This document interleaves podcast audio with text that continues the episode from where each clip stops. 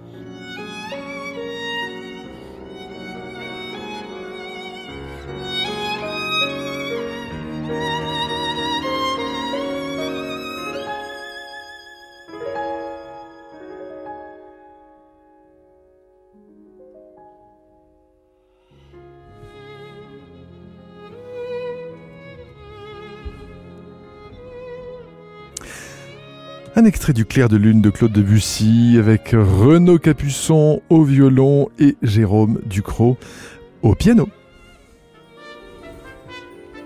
France Musique, l'entracte du concert, Benjamin François. Et deuxième invité dans notre entracte du concert, le chef Yuka Pekka Sarasté. Bonsoir Yuka Pekka Sarasté.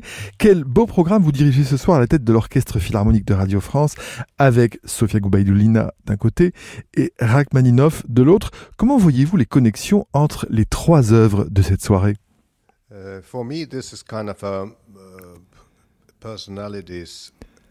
Pour moi, Goubaïdoulina et Rachmaninoff possèdent un type de personnalité nostalgique en relation avec la culture, la musique et la tradition russe. Et bien sûr, tous deux éprouvaient des difficultés avec les régimes. Goubaïdoulina n'a pas été obligée de partir, mais elle est partie quand même. Rachmaninoff, bien sûr, a émigré en Amérique et dans d'autres pays. Je pense que c'est très actuel de faire ce genre de choses parce qu'il y a beaucoup de sentiments dans l'air à un moment où les gens éprouvaient des difficultés avec le système. Et bien sûr, d'une certaine manière, j'ai l'impression que c'est faire preuve de solidarité envers eux pour ceux qui doivent rester et souffrir mentalement. Oui, et vous devez personnellement le ressentir durement puisque vous vivez, euh, Yuka-Pekka Sarasté, à Helsinki, en Finlande, non loin de la frontière russe, qui est un moyen de pression sur l'Europe. Yeah, and of course, uh, musically, uh, what what I hear in Rachmaninoff is, is the same origin. Oui, bien sûr, et musicalement, ce que j'entends dans la musique de Rachmaninoff a une origine commune avec Sibelius et d'autres compositeurs finlandais. J'entends par là que la partie de la culture qui unissait ce pays à d'autres est un peu nourrie par la même tradition musicale. Bien sûr, la relation actuelle entre la Finlande et la Russie